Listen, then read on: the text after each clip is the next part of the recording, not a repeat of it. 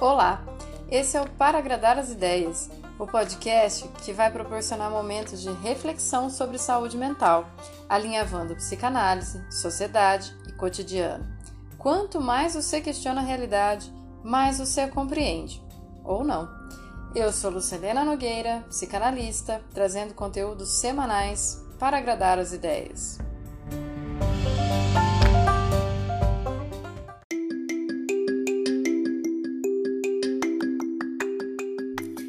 Episódio de hoje sobre respirar.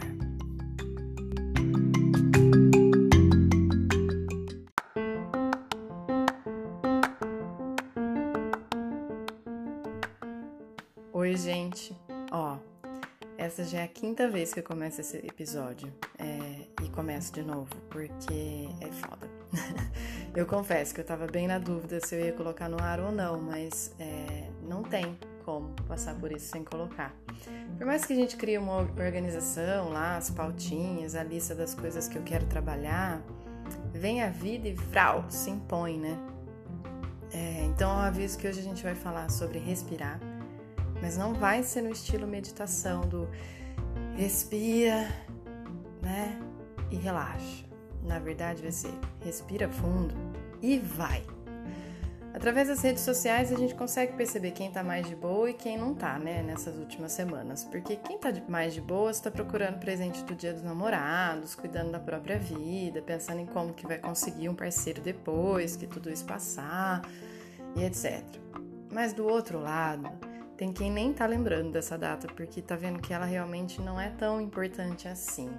Não é tão importante assim não pra gente desvalorizar os nossos parceiros, ela não é tão importante assim quando essas pessoas estão assistindo ou participando de uma revolução que o mundo está precisando. A gente vai ver como é diferente e gritante, assim, milhares de vezes, né? Milhares de variações para a mesma frase. A frase do George Floyd, que é: Eu não consigo respirar. George Floyd foi aquele cara que morreu nos Estados Unidos por roubar um produto de 20 dólares ou por ser negro. Eu fiquei pensando nesses 20 dólares porque na sequência a gente teve os nossos 20 aqui. É, 20 mil reais que deram de volta a liberdade à patroa da mãe que perdeu seu pequeno Miguel. Vi, 2020 são dois 20 juntos e parece que esse é o número do portal do inferno, né? Porque que ano é esse? Respirar é algo tão definitivo na nossa vida que a nossa primeira barreira quebrada ao nascer é exatamente o choro porque é quase como se fosse uma surpresa e uma dor pôr o pulmão para respirar, para funcionar. E se dá conta de que agora você precisa de ar. Lembra da música Debaixo d'Água do Arnaldo Antunes que a Maria Bethânia interpreta como ninguém? Né? Debaixo d'água tudo era mais tranquilo, mais azul, mais colorido, só faltava respirar. E tinha que respirar todo dia, todo dia, todo dia como é que se respira num mundo pegando fogo. A gente vai inalar muita fumaça e não tem como não se sentir sufocado. Esse portal para o inferno que está escancarando muitas feridas, das quais nós achávamos que dava para esconder, com band-aid. Quando a gente inspira, a gente puxa o ar para dentro, então a gente pode começar a nossa conversa de hoje dentro da nossa própria casa. Vamos puxar para dentro as relações, a convivência, a produtividade, as emoções, que no começo pareciam possíveis de ser observadas, porque é, a gente estava planejando isso só por alguns dias, né? Já estão ficando insustentáveis, né? Aquele casal que estava mal, que prometeu melhorar, que conseguiu melhorar no primeiro mês, mas que depois voltou a ser quem é mesmo, porque não dá para ficar fazendo teatro para sempre, né?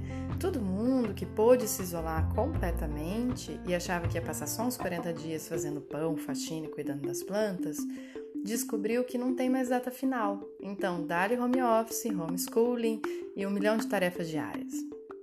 Daí que a gente pensa, ah, vamos dividir, né? Para não ficar tão sobrecarregado. Sorte de quem tem mais um adulto para dividir, porque aqui em casa só uma criança, se eu vejo as almofadas certinhas no sofá, já tô no lucro. Mas nessa de tentar manter a funcionalidade das coisas, a gente vê que as emoções, o ritmo, a subjetividade de cada um impede que a ordem seja a mesma. No dia que um tá afim de limpar a quina da parede atrás do guarda-roupa, o outro tá pensando em deitar na rede e ler um livro. Enquanto um se preocupa com o que vai ter para o jantar, o outro não pode perder uma live X.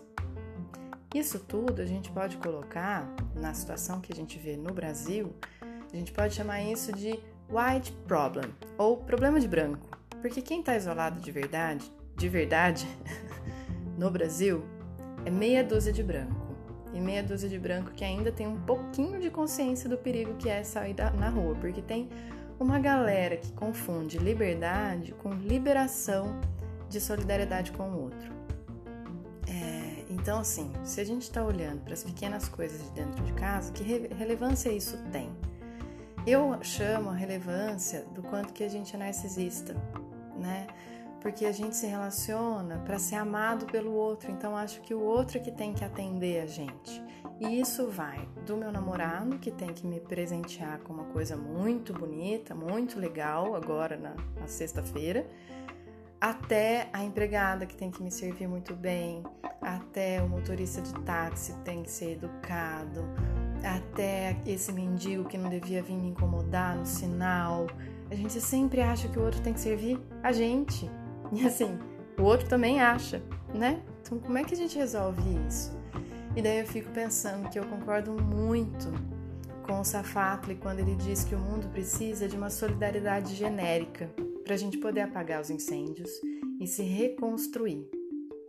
Se a gente fica ferido porque o outro não tirou a toalha molhada da cama, porque a gente não ficou, é, sei lá, satisfeito porque ele não deu tal presente e tudo mais, por que será que a gente não fica tão ferido quando vê os negros que estão e continuam né, sendo massacrados no nosso cotidiano? Um negro americano vale mais protesto de que muitos negros nossos, que só esse ano foi um monte vamos parar para pensar que a gente só não sofre na mesma proporção. Primeiro, porque a gente não tem na pele, né, a mesma dor, mas segundo, porque a gente olha como coisas. Então, os escravos que eram produtos não mudaram no nosso olhar. Por isso que a gente acha que tem direito de fazer essas coisas. Mesmo que a gente não concorde que isso aconteça, quando a gente se cala, a gente aceita, a gente deixa. E é por isso que eu tô falando de tudo isso hoje, assim, ó, é, relativamente com falta de ar e coração apertado, porque enquanto, né, fisicamente, tem gente esperando, né, essa qualidade do presente, tem adolescente precisando pagar a inscrição do Enem e não consegue. Tem mulher que não pôde parar de trabalhar porque é doméstica. E mesmo não tendo com quem deixar os filhos, essa era a única alternativa que tinha para poder levar comida para casa. Do mesmo jeito que um pedreiro também tem que trabalhar para grandes construtoras, senão não tem o que comer. E a gente quase que não fala disso. Daí você vai falar, nossa, é, mas você tá muito política hoje. Gente, a gente vive em sociedade, lembra? Lá no primeiro episódio que eu lembrei todo mundo, se você está comendo arroz, é porque você não vive sozinho. Alguém plantou. A gente precisa olhar para essas pequenas coisas, porque no final das contas, a escravidão no Brasil só acabou no papel, né? Então, assim, aproveitando que muita gente me escuta no café da manhã, não apenas acorde, desperte. Nós não conseguimos respirar. Aquela patroa que tinha que se manter de unha feita, mesmo na pandemia, é tão insegura que só tem como saída a vaidade, achando que é isso que mantém ela num casamento, que deve ser completamente vazio. Aquela mãe que perdeu o pequeno Miguel sabe que se fosse o contrário, ela não teria direito à fiança, pela sua cor.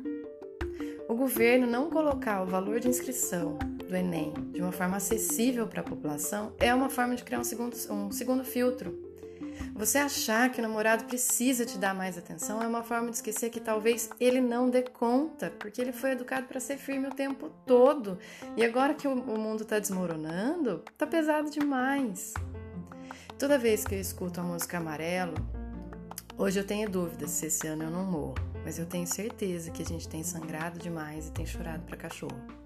Assim como o choro do nascimento, que irrompe com o conforto da barriga de antes, onde a gente estava completamente preservado de todo mal, eu espero que dessa vez as nossas lágrimas sejam formas de colocar para fora todas as nossas angústias, expandindo os pulmões para o próximo berro, o de chega, A gente não pode ser tão indiferente assim, a gente não pode ser tão egoísta assim, e a gente também não pode deixar de ser é, solidário, colocando um filtro, chamando isso de empatia.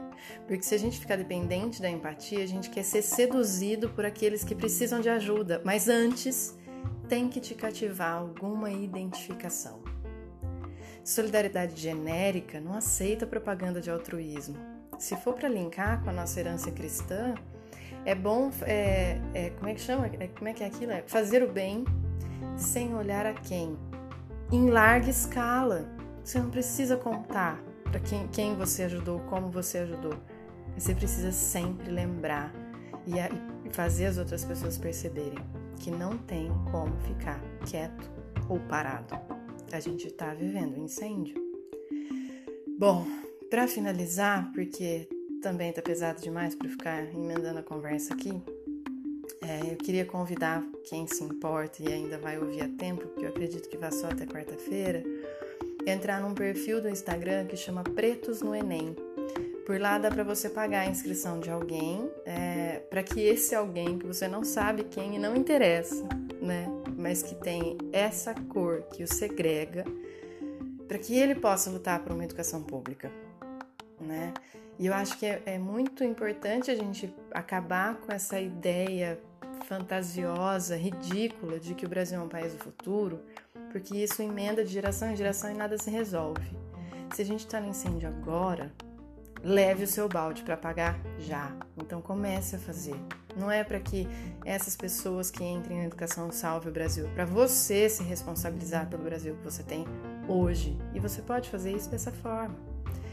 Ainda quero indicar um filme que chama Que Horas Ela Volta, para ajudar a gente a pensar o quanto que na nossa sociedade a gente ainda vive um modelo de submissão que não tem lógica e para a gente ver quantas vezes mais for necessário o alto da compadecida, né? Que lá a gente se diverte com o jeito do Chicó e do João Grilo, que eles tentam sobreviver num círculo onde está todo mundo ferrado, mas parece que eles se sentem menos ferrados quando podem ferrar o outro.